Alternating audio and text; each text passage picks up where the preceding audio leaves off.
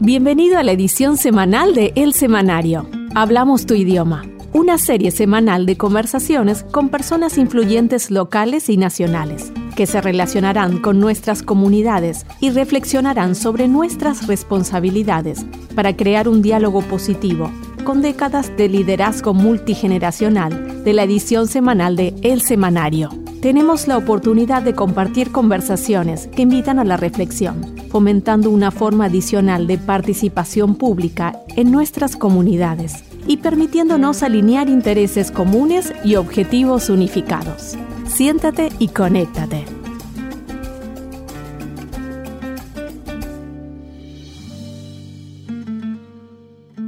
Bienvenido al podcast We Speak Your Language, presentado por The Weekly Issue, el semanario. Soy Ivana Farman, tu host esta semana. En este episodio nos reencontramos con Javier Sierra, director asociado de comunicaciones de Sierra Club, para hablar de cómo los distintos contaminantes afectan a nuestro organismo, las leyes que nos protegen de ellos y qué podemos hacer cuando los alimentos que consumimos también están contaminados. Javier, un gusto otra vez reencontrarte. ¿Cómo has estado? ¿Cómo estás? Muy bien, muy bien. Felices fiestas a todos. Feliz año nuevo. Ya casi, casi estamos ahí. Aquí estamos en Washington, pasando una semana de vacaciones. Muy bien. Sí, muy bien. Un gusto nuevamente hablar de estos temas contigo que nos aportas mucho conocimiento que a veces, que bueno, como dijimos, son temas que no están bien difundidos o que no nos cuentan detalles de la manera que tú lo cuentas. Javier, hoy vamos a hablar de justamente de todos estos contaminantes, de los de todo esto que afecta también a la comida que tenemos en nuestra mesa. Si bien sabemos que nuestro aire está contaminado y a veces nos sucede que estamos en una calle, vemos a los autobuses pasar, vemos esa nube negra que emanan, que sabemos que están emanando esos gases totalmente, altamente contaminantes que despiden los medios de transporte y además también sabemos que existen lamentablemente infinidad de asesinos silenciosos como mencionaste en uno de tus artículos. ¿Nos puedes comentar cuáles son estos enemigos y cuáles son las principales consecuencias en nuestro cuerpo? Sí, como no, mira, con cada nuevo estudio se confirma la peligrosidad y letalidad de los combustibles fósiles, que son principalmente la fuente de la que estás hablando ahora mismo. Especialmente esto ocurre en comunidades como la nuestra, la comunidad latina aquí en Estados Unidos. Un informe de un eh, consorcio de prestigiosas universidades, incluyendo Harvard, indicó que en el año 2018 los venenos procedentes de la quema del petróleo, el gas y el carbón causaron la muerte prematura de 8,7 millones de personas en todo el mundo, casi 9 millones, imagínate. Los mm. científicos eh, que llevaron a cabo el estudio calificaron los resultados de pasmosos, devastadores o incluso demoledores y concluyeron que esta contaminación provocó una de cada cinco muertes ese año en todo el planeta. El reporte agrega que sin esta contaminación la expectativa de vida de la humanidad aumentaría en un año y que la mm. economía y salud mundial salud mundiales se ahorrarían casi 3 billones, es decir, lo que se llama en inglés trillions, anualmente. ¿ves? El principal componente de estos venenos es lo que se conoce como materia particulada, es un microscópico subproducto de la quema de hidrocarburos que se aloja en los rincones más remotos de los pulmones y puede causar graves enfermedades coronarias. Este asesino silencioso, así es como lo llamó uno de los investigadores, es la misma causa del incremento de abortos espontáneos en mujeres que viven en zonas altamente contaminadas. Estudios revelan que la materia particulada puede abrir una brecha en la placenta y alcanzar el feto en el útero. Asimismo, otro estudio de la University College de Londres reveló que esta contaminación aumenta significativamente el riesgo de ceguera debido a la degeneración macular en personas mayores de 40 años que viven en zonas contaminadas en las áreas muy contaminadas el riesgo aumenta en al menos un 8%. Como ves, es una lacra planetaria que nos castiga a todos. Sí, sin parar, porque las cifras son alarmantes y son silenciosos y uno ya lo empieza a normalizar, pero hay muchas cosas que desconocemos y bueno, y nos terminan matando. Estamos hablando de aumentar la expectativa de vida en un año más, uno de cada cinco personas fallece, cifras alarmantes y, que nos dejan reflexionando, ¿no? ¿Y qué están haciendo para que esto no suceda más, ¿no? Me pregunto. Uno de los combustibles fósiles más tóxicos con los que vivimos cada día es el diésel. Cientos de millones de personas respiran diariamente cantidades peligrosas de gases de diésel, con devastadoras consecuencias para la salud, especialmente para los más pequeños. ¿Qué nos puedes decir, Javier, de este contaminante? Te puedo decir que es un azote implacable que nos acompaña desde la niñez hasta nuestro último aliento. A nuestros niños les espera todas las mañanas en la parada del bus escolar y si, si es a cualquier adulto también que use transporte público, también le está aguardando. El diésel alimenta la casi totalidad de los buses y camiones del país, aquí en Estados Unidos, y me imagino que también será lo mismo en toda América Latina, y le cuesta la vida a miles de personas cada año. Según la Organización Mundial de la Salud, los humos de diésel causan cerca de 40.000 muertes anuales en todo el mundo. Los expertos calculan que en poco más de 20 años las defunciones se acercarán a las 200.000. Es el, el hedor de este combustible delata su extrema toxicidad. Al quemarse, el diésel emite un peligroso revoltijo de óxidos de nitrógeno y azufre que al reaccionar con otros compuestos de la atmósfera genera el peligroso ozono de superficie, también llamado smog, y la potencialmente mortal materia particulada. Este humo negro que emiten millones de vehículos contiene hollín, un componente básico en la materia particulada, la cual, como ya mencioné, puede causar realmente terribles problemas de la salud, como ataques de asma, enfisema, males coronarios, cáncer y hasta muerte prematura. Para los latinos que vivimos aquí en Estados Unidos, esta crisis es especialmente grave. Un estudio de la Agencia Federal de Protección Ambiental reveló que las fuentes de materia particulada impactan desproporcionadamente a comunidades de bajos ingresos y minoritarias como los latinos aquí en Estados Unidos. El reporte confirma una vez más que continúa la historia deplorable racismo ambiental e injusticia económica con respecto a la contaminación de aire en Estados Unidos. incluyendo también estos detalles que reveló el, el informe, las personas que viven bajo el nivel de pobreza sufren un 35% más los efectos en la salud que la población en general. Los no blancos tienen un 28% más de probabilidad de sufrir estas consecuencias que los blancos no hispanos y los hispanos un 23% más de probabilidades que los blancos no hispanos. es, estamos en mala situación debido al diésel. Sí, la verdad que sí, que, que estamos atrapados, ¿no? Yo te escucho hablar y digo, bueno, ¿Qué hacemos? ¿Dónde vivimos? ¿Dónde nos vamos para estar más seguros con nuestras familias, para respirar aire puro, ¿no? Porque uno dice, bueno, a ver, a veces uno dice en las grandes ciudades están contaminadas, pero también, bueno, nos vamos a una zona rural y también terminamos sufriendo contaminación. No sé, ¿hay un lugar seguro? Te consulto, ¿lo hay? Bueno, sí los hay, obviamente sí los hay. La gran pena, la gran tragedia de todo esto es que las personas con menos recursos económicos no tienen más remedio que ir a vivir a los lugares menos deseables y los lugares menos deseables son los que más contaminación tienen, ¿ves? Entonces en Estados Unidos, para nosotros, para los hispanos, esto es realmente preocupante porque debido a varias razones económicas, sociales y también eh, eh, culturales, millones de nosotros acabamos viviendo en los lugares menos deseables del país y por lo tanto estamos más expuestos a este tipo de contaminación. Lamentable. Desafortunadamente la contaminación nos sigue a todos lados. Y otros grandes enemigos son los herbicidas, ¿no? Estos pesticidas que ahora desde ya hace unos años empezamos a escuchar más de ellos, que afectan principalmente a los que están más cerca, en contacto con estos venenos, que son los trabajadores agrícolas. También los que viven en zonas rurales, donde se utilizan estos venenos, ¿no? Que quizás viven en zonas donde no deberían vivir, en realidad no se deberían usar estos pesticidas, ¿no? Pero estos habitantes realmente se ven sumamente perjudicados. Hay muchos estudios que demuestran su peligrosidad. Y además, finalmente, todo el resto de las personas que consumimos estos alimentos que fueron afectados con estos pesticidas. Se encuentran en nuestra mesa. Y en muchos alimentos ni siquiera sabemos que estamos consumiendo estos pesticidas también. ¿Qué puedes decirnos, Javier, acerca de este tema? Fíjate, en Estados Unidos solamente cientos de miles de campesinos, en su inmensa mayoría, casi el 90% de ellos son latinos, arriesgan su salud al estar expuestos a pesticidas de gran toxicidad.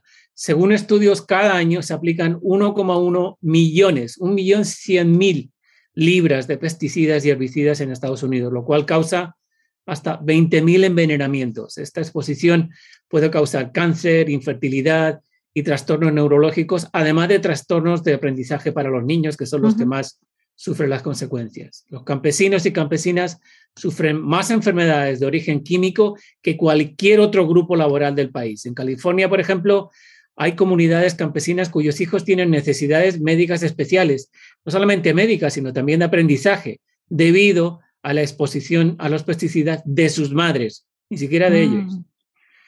La lista de estos terribles venenos es larga, como te puedes imaginar, pero te menciono uno de especial toxicidad. Se llama bromuro metílico. Este pesticida es un gas inodoro e incoloro que al inyectarse en la tierra antes de ser cultivada la esteriliza, matándolo todo, bueno y malo. La Agencia de Protección Medioambiental aquí en Estados Unidos lo considera una toxina de categoría 1, es decir, incluye las sustancias más venenosas que se conocen.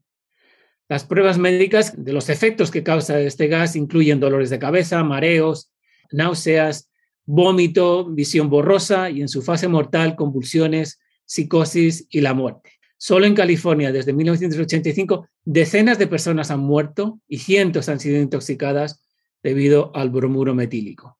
Este pesticida, además, se está eliminando en Estados Unidos por medio de leyes, pero hay varias excepciones y se sigue utilizando, pese a que también, imagínate, es uno de los peores destructores de la capa de ozono de la Tierra.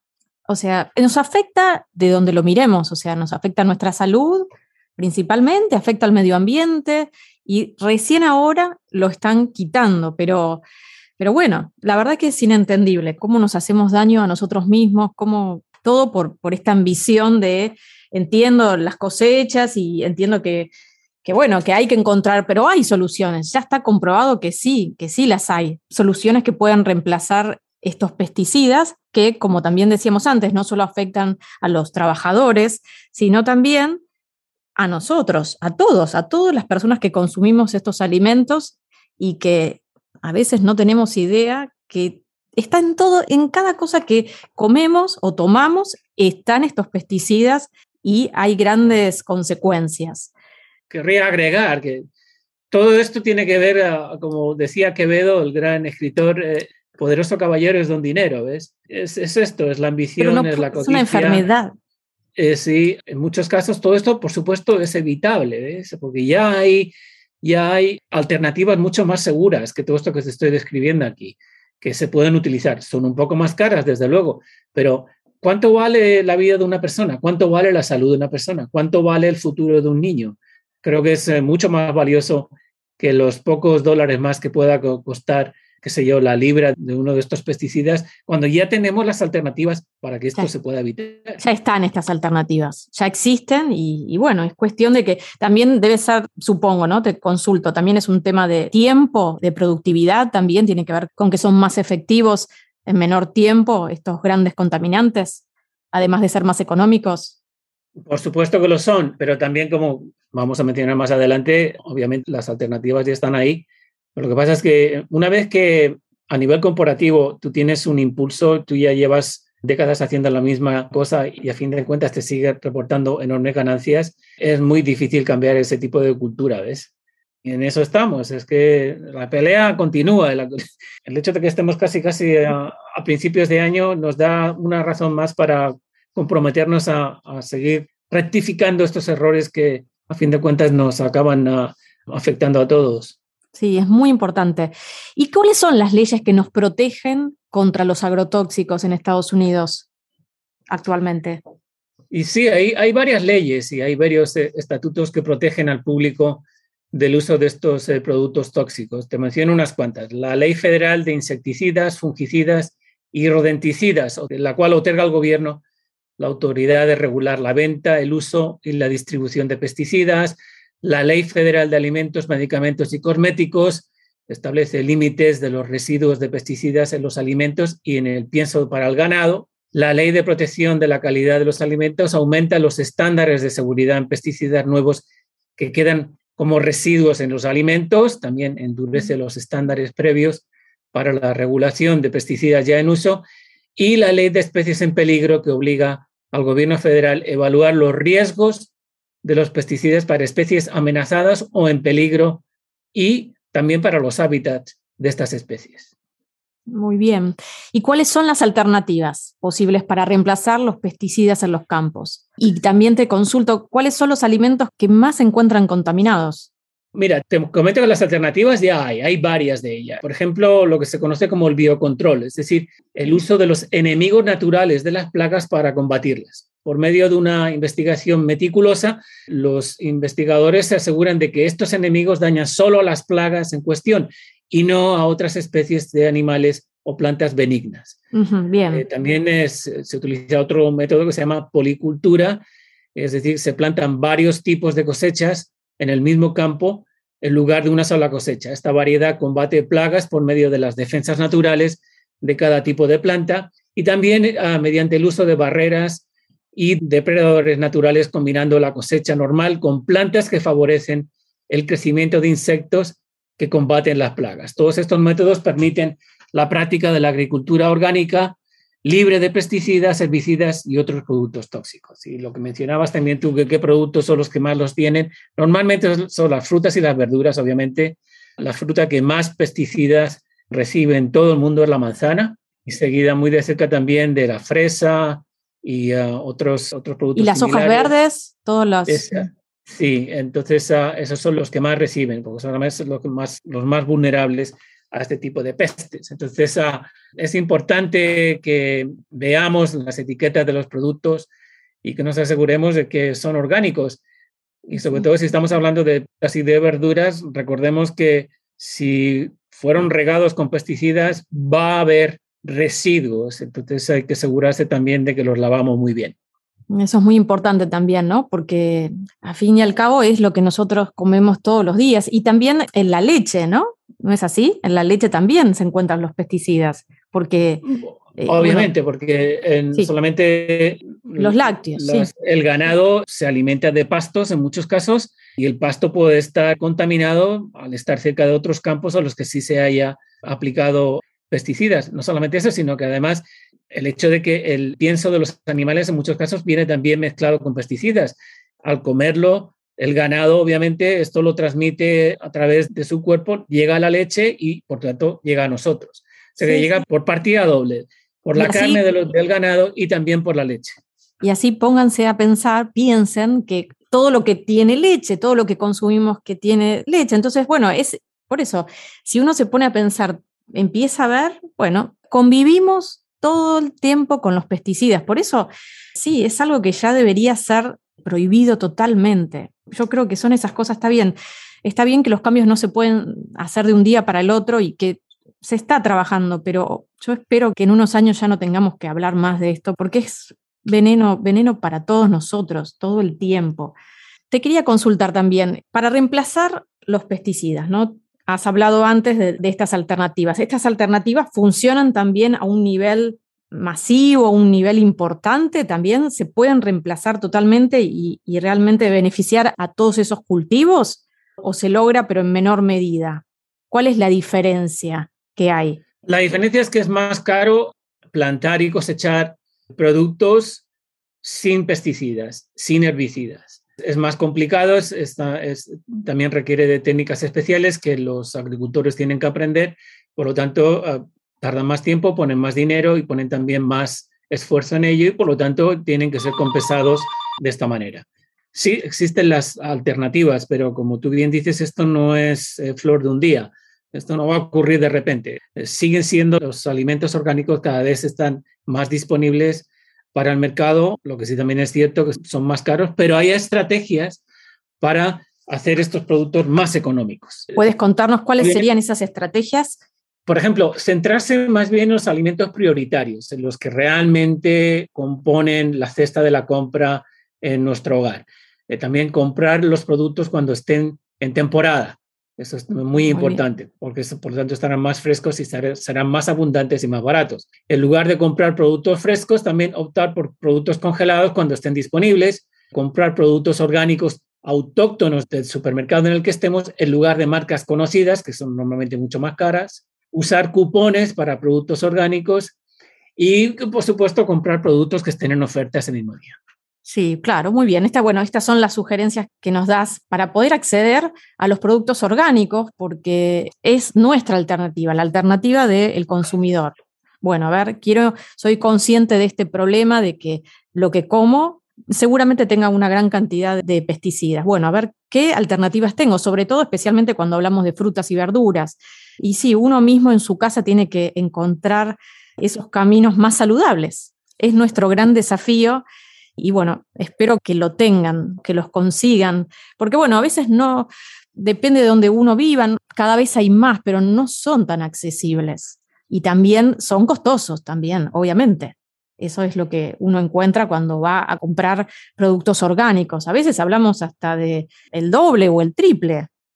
Ah, sí, son más caros. No sé si el triple también son más caros. Y también otro problema que existe es que en, muchos lugares donde vive nuestra gente se consideran desiertos de alimentos. La escasez que hay de supermercados, en muchos casos solamente existen pequeñas tiendas a las que eh, el acceso a los productos frescos, como las frutas y las verduras, que son fundamentales para una buena salud, pues no están disponibles. ¿ves? Ese es otro obstáculo. Pero obviamente creo que las cosas están mejorando. Esto está mucho mejor que como ya hace, hace, ya varios años, cuando yo empecé a hacer todo esto, los productos orgánicos eran prácticamente excepcionales, carísimos y ah, disponibles solamente en algunos lugares. Ahora están disponibles prácticamente en cualquier supermercado. ¿ves?